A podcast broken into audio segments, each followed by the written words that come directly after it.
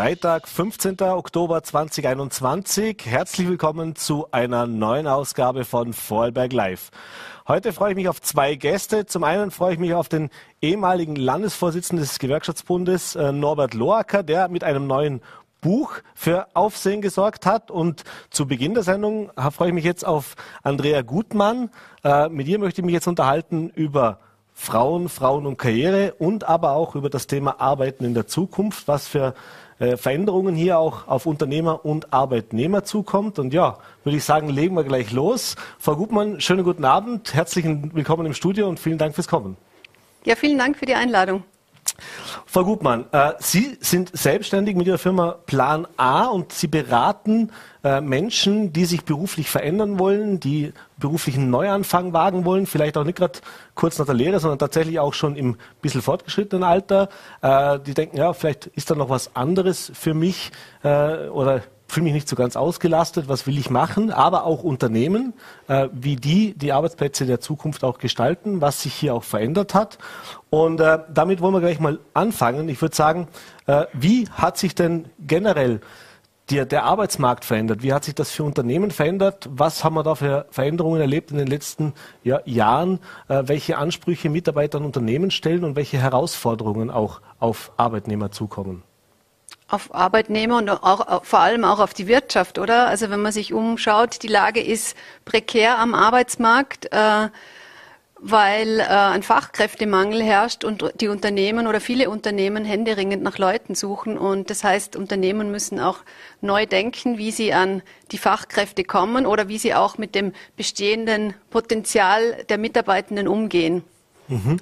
Äh, jetzt haben Sie auch so eine Karriere mit verschiedenen äh, Wendungen hingelegt. Sie haben zuerst mal studiert, äh, waren klassische Wirtschaftsberufe erlernt, Sie haben in Konzernen gearbeitet und mit 30 oder ich glaube 30 war Bisschen später. Oder mhm.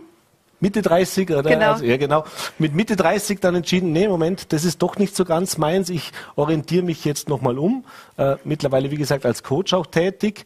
Äh, ist das was, was man, sage ich so, in der modernen Arbeitswelt immer öfter erlebt, dass Menschen praktisch ihre Ausbildung machen und dann klassisch so mit 30, Mitte 30, da ist man so mitten im Berufsleben angekommen, hat da ein bisschen Perspektive, wo geht's hin, dann auf einmal auf die Idee kommt, na, jetzt ist doch nicht meins, ich will was anderes machen.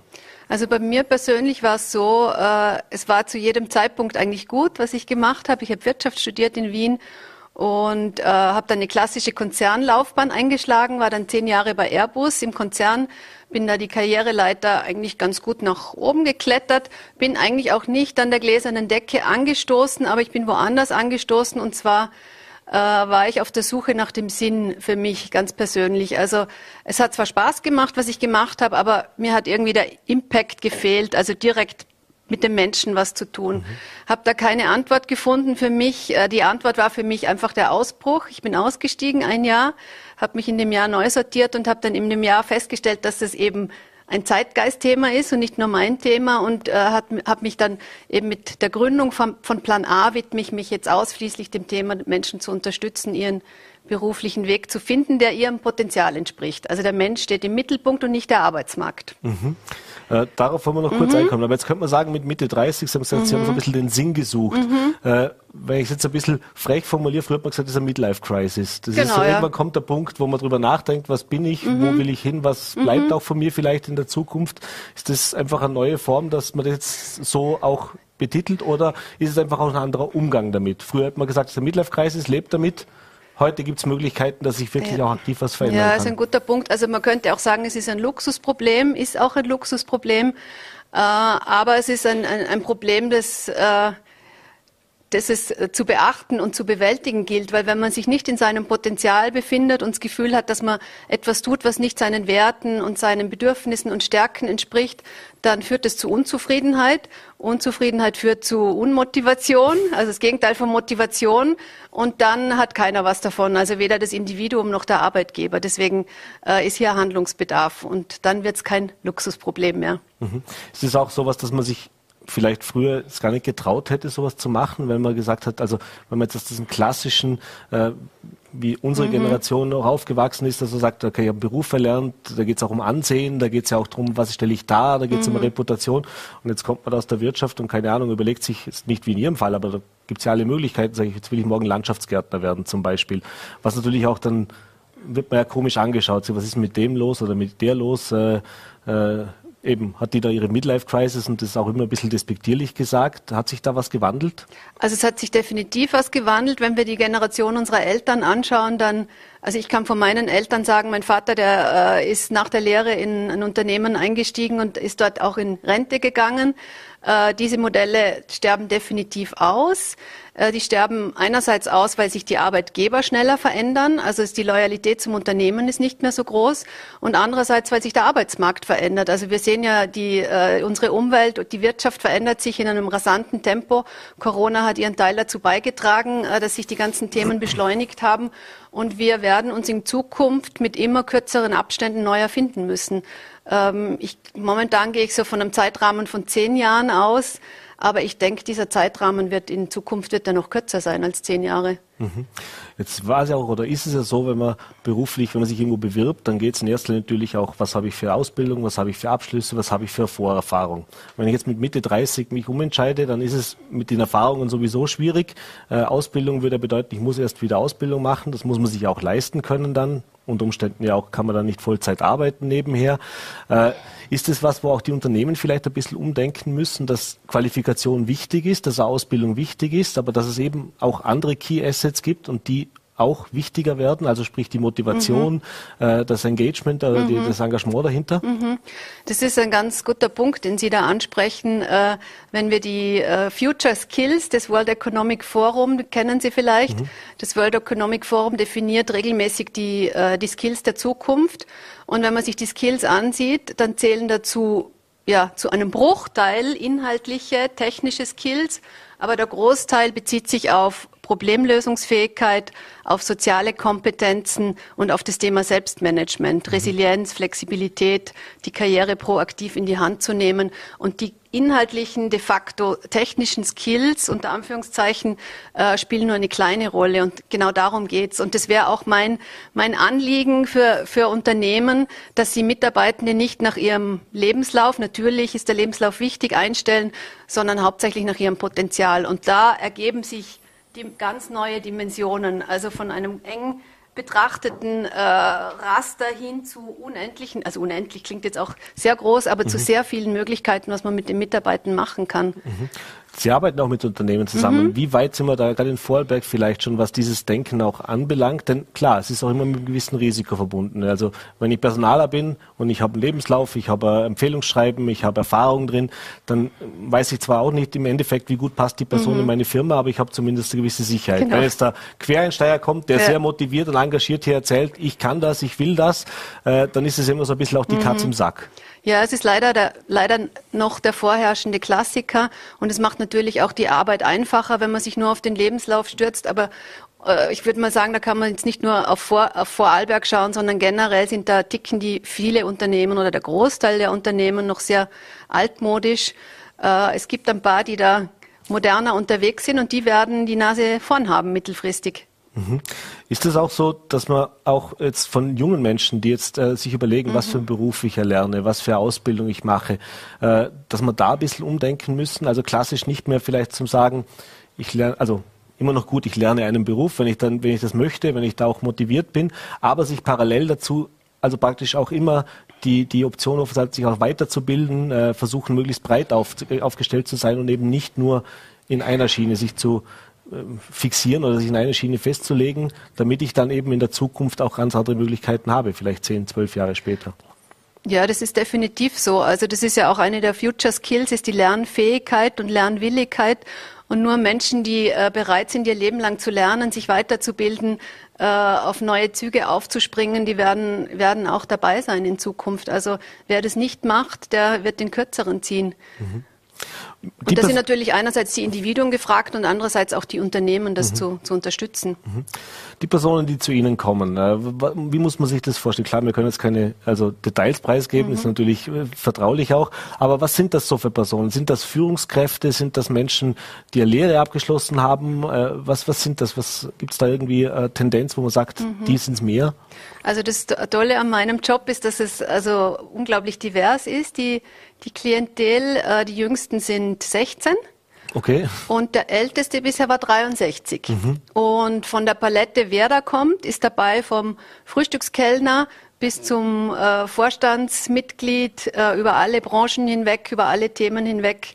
Äh, Männlein, Weiblein ist ungefähr ausgeglichen. Mhm äh, ist alles vertreten, alle Altersklassen.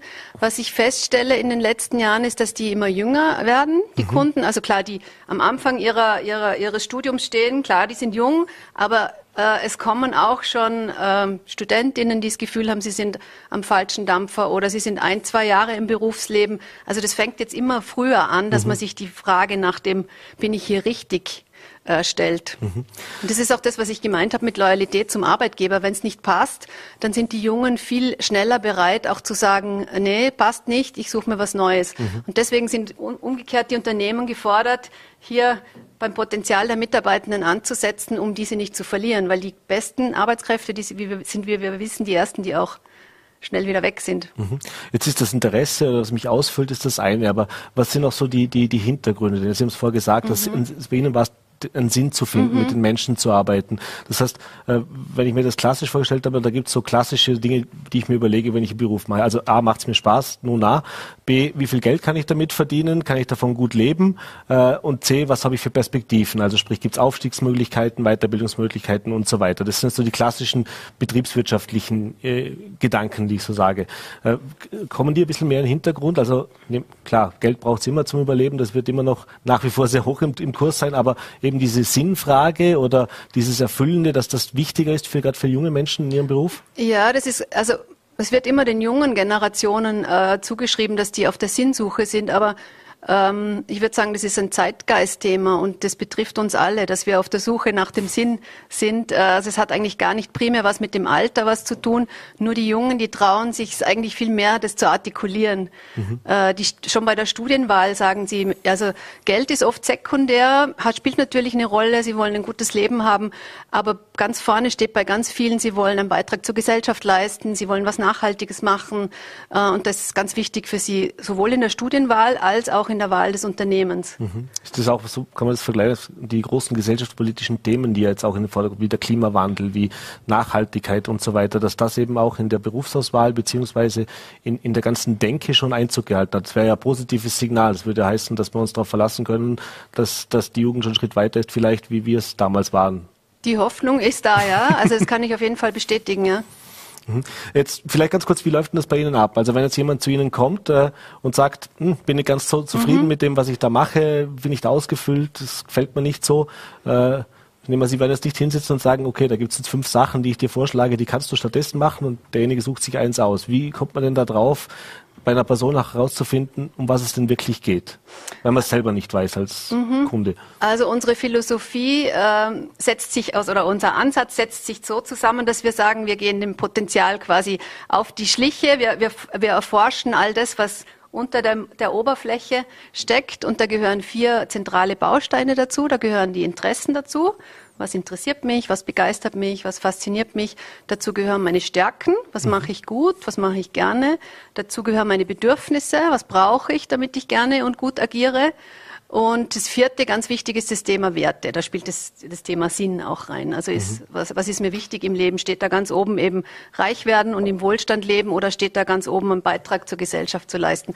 Und diese vier äh, Bausteine, die erforschen wir gemeinsam. Es ist eine ganz intensive Auseinandersetzung. Das heißt, wir setzen uns einen ganzen Tag äh, gemeinsam hin oder es wird auch im Workshop-Format äh, umgesetzt mit mehreren Teilnehmenden.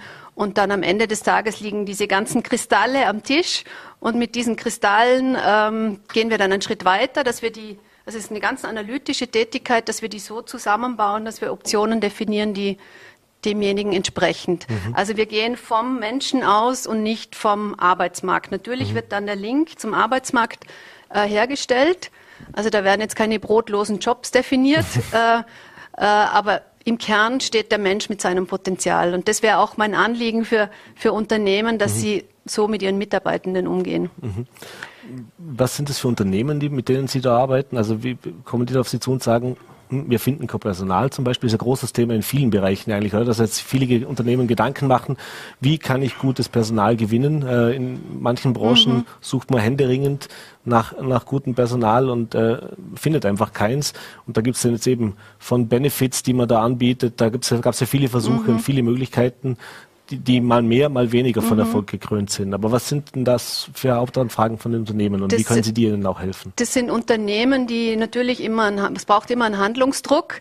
Der Handlungsdruck kann natürlich sein, dass, ähm, ja, dass man Arbeitskräfte sucht, kann aber natürlich auch sein, dass man die Arbeitskräfte, die guten Arbeitskräfte halten äh, will und muss und da, dafür eben Maßnahmen sucht. Mhm.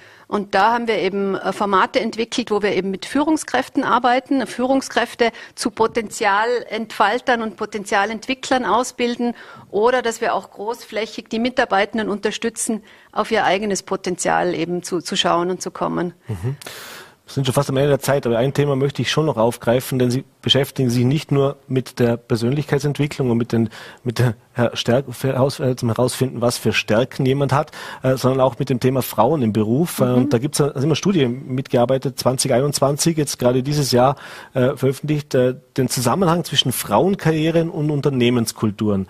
Also da haben sich erfolgreiche Frauen angesehen, die im Vorstand oder als Geschäftsführer arbeiten und haben die befragt äh, nach ihrer Laufbahn, äh, wie das vonstatten gegangen ist, um eben vielleicht herauszufinden, äh, mhm. ja, wie kann man das noch weiter stärken. Denn es ist natürlich ein Thema, das nach wie vor diskutiert wird, Stichwort Quotenregelungen etc vielleicht so zwei, drei Erkenntnisse, mhm. die Sie aus diesen Befragungen mitgenommen haben, die man jetzt vielleicht auch an die Unternehmen weitergeben mhm. können, worauf man achten sollte und wie das auch für die Mitarbeitenden funktionieren mhm. kann? Ähm, es wird jetzt schwierig, das kurz auf den Punkt zu bringen. Aber wir haben, äh, wir haben äh, wirklich Top-Frauen befragt, also Frauen, die in Vorstandspositionen im deutschsprachigen Raum sind, mhm. Vorständin der Telekom äh, etc. Und die haben wir nach den Erfolgsfaktoren ihrer Karriere befragt. Und das waren ganz spannende Erkenntnisse, dass sie primär ihre Karriere ihrer individuellen Sozialisierung zugeschrieben haben, wie sie aufgewachsen sind, mhm. wie sie sozialisiert worden mhm. sind, also familiäres Umfeld, äh, Freunde, schulisches Umfeld, also ihr Charakter, ihr Mut, ihr, ihre Bereitschaft, die extra Meile zu gehen. Das haben sie als primären Erfolgsfaktor definiert. Mhm. Ganz spannend. Zweite Faktor, gesellschaftliche Faktoren. Die haben sie als hinderlich beschrieben. Mhm. Also sprich, die Gesellschaft ist hinderlich für Frauen, um nach oben zu kommen. Da müssen wir uns nur umschauen. Also die, die alten Rollenmuster, die in der Gesellschaft vorherrschen. Und drittens eben der Kon Connext oder Kontext, äh, Kontext Unternehmen. Die Unternehmensfaktoren haben die Frauen als hinderlich beschrieben. Mhm. Also dazu gehören die Old Boys Networks, die, äh, die starren Hierarchien, äh, nicht flexibles Arbeiten etc. Mhm. Ähm, Genau, und diese, deswegen heißt unsere Studie auch Musterbrecherin, weil diese Frauen beschrieben haben, dass sie auf allen Ebenen, also sowohl auf individueller als auch auf gesellschaftlicher als auch auf unternehmerischer Ebene Muster gebrochen haben. Mhm. Und das ist ziemlich anstrengend wollte das gerade sagen, genau. das klingt jetzt nicht wahnsinnig ermutigend, weil ja. ich, also ich muss als Frau äh, ein gutes, einen guten ja. Background schon mal mitbringen, dann muss ich bereit sein, viel, viel mehr Engagement zu bringen, also diese, Sie haben es genannt, die extra Mile auch zu mhm. gehen und habe dann noch in, sowohl bei der Gesellschaft als auch in den Unternehmen die Prügel, die mir zwischen die Beine geworfen werden. Genau. Äh, haben Sie daraus auch ableiten können, vielleicht was Sie jetzt jungen Frauen mitgeben können oder wie man das vielleicht auch äh, ja aufbrechen kann? Also ich komme jetzt nochmal zu dem Punkt, äh, ist eine Quotenregelung tatsächlich da, äh, sinnvoll? Also Quotenregelung ist definitiv sinnvoll. Äh, sind doch übrigens alle Frauen, die, die wir befragt haben, sind Quotenbefürworterinnen. Ähm, ist zwar ein leidiges Thema, das will keiner gern hören, aber wir brauchen definitiv übergangsmäßig brauchen wir Quoten oder Zielvorgaben in Unternehmen, weil wenn es kein, kein Druck gibt, dann gibt es auch keine Veränderung. Mhm. Ähm, ja, und die Frauen sind da, Sie, man muss sie nur dorthin bringen. Man muss sie auch lassen, sozusagen. Genau, man muss sie auch lassen. Mhm. Äh, sie haben gesagt, ausgeglichen, was Frauen und Männer anbelangt, die Sie auch beraten. Mhm. Äh, hat sich da was vielleicht gewandelt oder merkt man da auch einen Wandel, eben, dass es jetzt mehr Frauen gibt, die sich nicht nur verändern wollen, sondern eben auch tatsächlich nach höherem Streben in Anführungszeichen? Also war das vielleicht ein bisschen anders vor, zu Beginn noch? Oder ist das jetzt was, was Sie sagen, na, na, die, die zu mir kommen, die wollen auch was erreichen. Das sind ganz unterschiedliche Motive. Also ganz viel ist das Thema natürlich Sinn, steht im Vordergrund. Gibt Frauen, die nach oben wollen. Also das kann man, kann ich gar nicht generalisieren. Ich kann mhm. auch keinen Trend feststellen. Ich kann aber einen großen Unterschied zwischen Männern und Frauen feststellen. Mhm. Äh, die Frauen sind eher mittelfristig vorausschauend, planend und die Männer kommen ganz oft, wenn der Hut brennt. also wenn, wenn ganz akuter Handlungsbedarf da ist. Mehr aus Job verloren, heraus, Reorganisation, oder? was auch immer. Ja. Äh, Sie haben gesagt, lebenslanges Lernen zum Abschluss noch. Äh, vom Alter her, über 60 war der älteste Kunde, den Sie hatten? Also habe ich schon gemeint, ich bin über 60. Nein, nein, das ist Gott bewahre. ähm, nee, aber äh, das, das, das mal also Prinzip mhm. lebenslang lernen. Jetzt gibt es aber immer das Thema äh, ältere Arbeitskräfte. Also da kommt natürlich auch dann mhm. die Angst, wenn ich mich jetzt nochmal umorientiere, komme ich überhaupt noch irgendwo mhm. unter. Äh, Nona nicht, gibt es da natürlich auch Vorbehalte mhm. von Unternehmen. Äh, ist, das schon, ist das schon nach wie vor Thema, oder? Es ist natürlich ein Thema. Je älter man ist, umso schwieriger ist es, in den Arbeitsmarkt integriert zu werden. Und dann gilt es aber, die Strategie zu überdenken. Also mhm. sprich, je älter man ist, umso mehr zählt äh, das persönliche Netzwerk. Und wir haben ganz tolle Erfolgsgeschichten auch von Ende 50, Anfang 60-Jährigen. Aber da geht es dann natürlich nicht über die klassische Bewerbung, Lebenslauf irgendwo hinschicken, wo sich eh alle anderen bewerben, die mhm. äh, 30 Jahre jünger und zehnmal billiger sind, mhm. sondern da geht es wirklich darum, sich ganz andere und neue Strategien zu überlegen. Und dann gibt es da auch einen Markt. Ja, macht Mut äh, für jeden unserer genau, Zuseherinnen und Mut zu Plan A. Mut zu Plan A, sehr schön. äh, na, macht Mut, dass man natürlich auch äh, mhm. sich was trauen kann, auch soll, nehme ich an. Also mhm. sie ermutigen natürlich auch die Menschen, sich da wirklich Gedanken drüber zu machen. Äh, ich bedanke mich für den Einblick, bedanke mich für den Besuch im Studio. Alles Gute und jetzt noch ein schönes Wochenende. Vielen Dank. Fall. Danke. Ja, und wir machen jetzt weiter mit unserem zweiten Gast. Ich freue mich jetzt sehr. Wir haben schon länger äh, na, seit, seit er nicht mehr bei dem ÖGB äh, spricht, haben wir interviewtechnisch nicht mehr so viel von ihm gehört, aber jetzt haben wir gesehen, Norbert Loack hat ein Buch geschrieben oder beziehungsweise ein Buch herausgebracht. Geschrieben hat er es ja gar nicht ganz alleine. Er hatte 80 Persönlichkeiten, die da mit ihm an Bord sind. Und ich freue mich sehr, dass er heute im Studio ist. Herzlich willkommen im Studio, Norbert Loacker. Danke für die Einladung. Sehr gerne. Ja, wir sehen es vorhin. Klartexte. Ein Buch, äh, erstmal schon mal überraschend, äh, Norbert Loacker als Autor war mir neu. Äh, wie kam es denn dazu, dass Sie sich entschieden haben, jetzt äh, ist es Zeit, dass ich mich mal in der schreibenden Zunft versuche?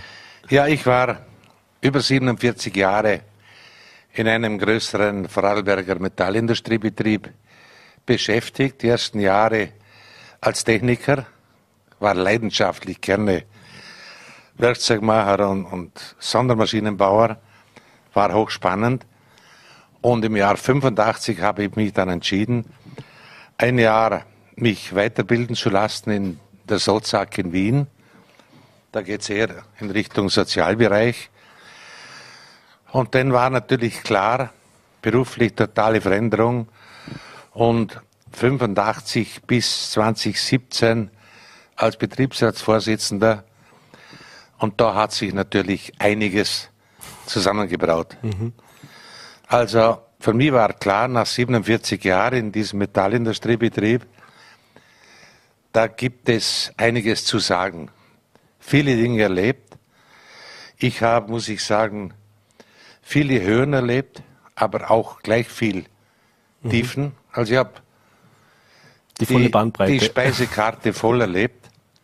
Aber gut, das ist halt das Leben. Dem hat man sich zu stellen, das ist klar. Und dann habe ich mir entschieden, nachdem ich Betrieb ausgeschieden bin, in Summe 52 Jahre gearbeitet. Ich denke, da kann man auch schon in Pension gehen, ohne rot zu werden. Und dann habe ich diese 47 Jahre festgeschrieben. Mhm. Das sind 50 Seiten im Buch. Aber ich wollte natürlich nicht nur über mich schreiben, was ich erlebt habe, sondern habe nachher entschieden für mich, dass es vielleicht ganz interessant wäre, Freunde und Persönlichkeiten im Buch einzubauen. Dann mhm. hat es natürlich ganz eine andere Bedeutung, ein anderes Gewicht. Und da sind natürlich tolle Persönlichkeiten drin, vom Landesbischof bis zum Dr. Sausgruber und, und andere. Franz Panitzky, Christian Kern, äh, also Christian nicht nur, Kern, Franitzky. Nicht nur aus dem Ländle, sondern tatsächlich also querbeet. Von Politikern bis hin zur Kirche ist da alles vertreten. Quer, quer durch. Und ich musste diese 47 Jahre, musste ich mit einigen Geschäftsführern oder ehemaligen Geschäftsführern, mhm. da bin ich schon eine Abrechnung schuldig und das habe ich gemacht. Also da gibt es einen Winzerkönig, da gibt es einen Brauereimeister und das alles in einem Metallbetrieb. Mhm. Da waren Geschäftsführer, die das Geld mit vollen Händen rausgeschmissen haben und gleichzeitig in Phasen, wo man Leute gekündigt hat. Mhm. Und da bin ich natürlich nachher aufgewacht und habe mich massiv gewehrt. Ich habe auch zwei, dreien geholfen, dann, dass dann ihr Dienstverhältnis ziemlich rasch, rasch mhm. beendet wurde. Mhm. Ich weiß, da macht man sich nicht beliebt, aber ich war immer in der Verantwortung von den Mitarbeiterinnen und Mitarbeitern und denen kann ich heute noch in die Augen schauen und das ist mir ganz wichtig. Mhm. Zu den anderen Persönlichkeiten, da bin ich natürlich stolz, an einen Franz Franitzky herankommen, der wartet ja nicht, bis ich einen Sonderwunsch habe. Das muss man halt erreichen. Mhm. Oder an Christian Kern oder andere. Eine hochspannende Geschichte. Viele Persönlichkeiten, so bunzen auch die Berufe, mhm. ihre Berichte. Für mich war es ein Jahr Arbeit. Vor einem Jahr wollte ich das Buch veröffentlichen, präsentieren.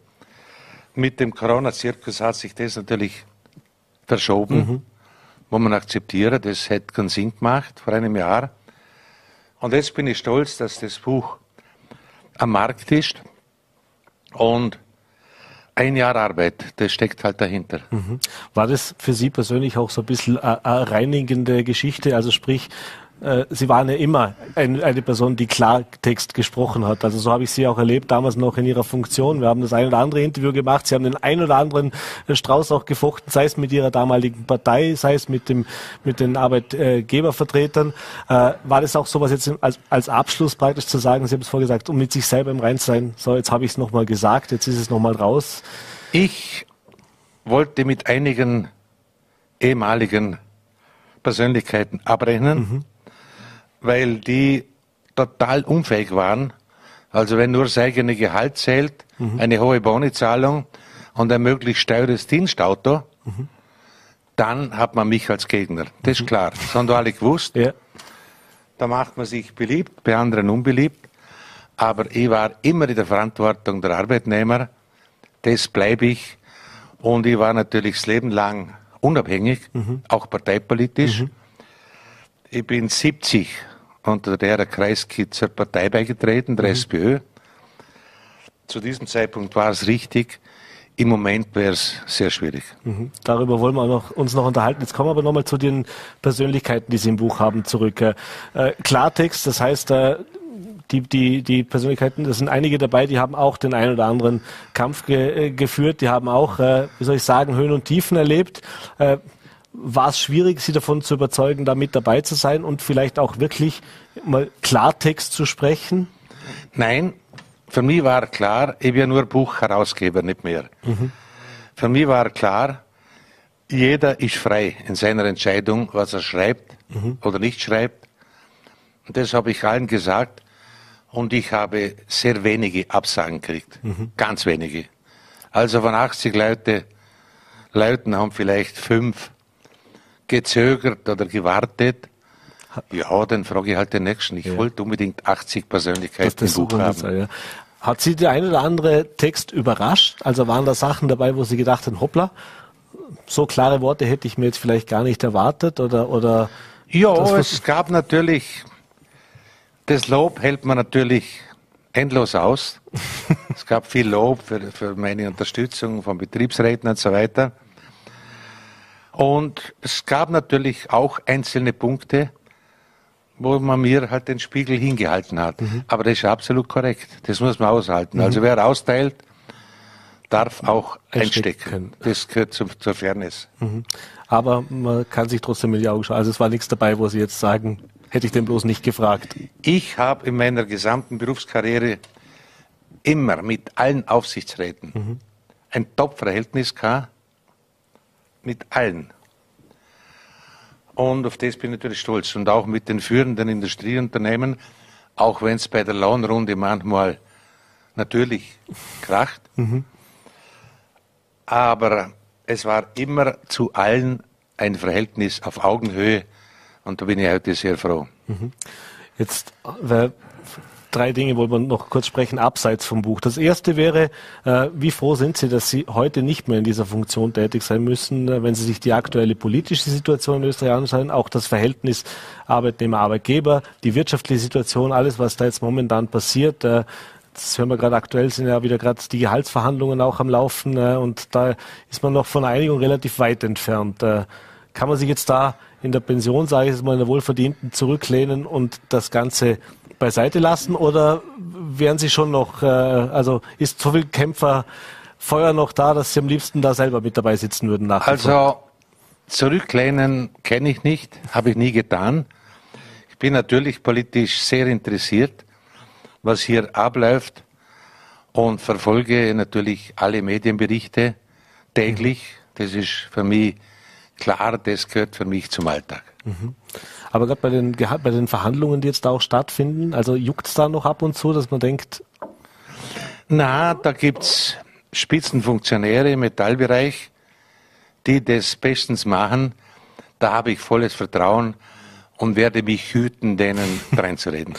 Werde ich nie machen, ja. tue ich auch nicht. Sie haben äh, vor einigen Jahren tatsächlich Ihre SPÖ-Mitgliedschaft äh, gekündigt, weil Sie gesagt haben, so jetzt langt's mal, jetzt reicht's mal, das kann ich nicht mehr mittragen, das interessiert mich nicht. Apropos Klartext und klare Texte auch sprechen. Äh, wenn wir jetzt die aktuelle Situation uns anschauen im Land Vorarlberg. Sie sind natürlich auch, wie Sie gesagt haben, politisch weiterhin interessiert, verfolgen das auch. Äh, jetzt haben wir morgen einen Landesparteitag der SPÖ. Fünf Kandidaten stehen zur Auswahl. Einen hätten wir heute gerne noch in der Sendung gehabt. Der hat uns kurzfristig noch abgesagt.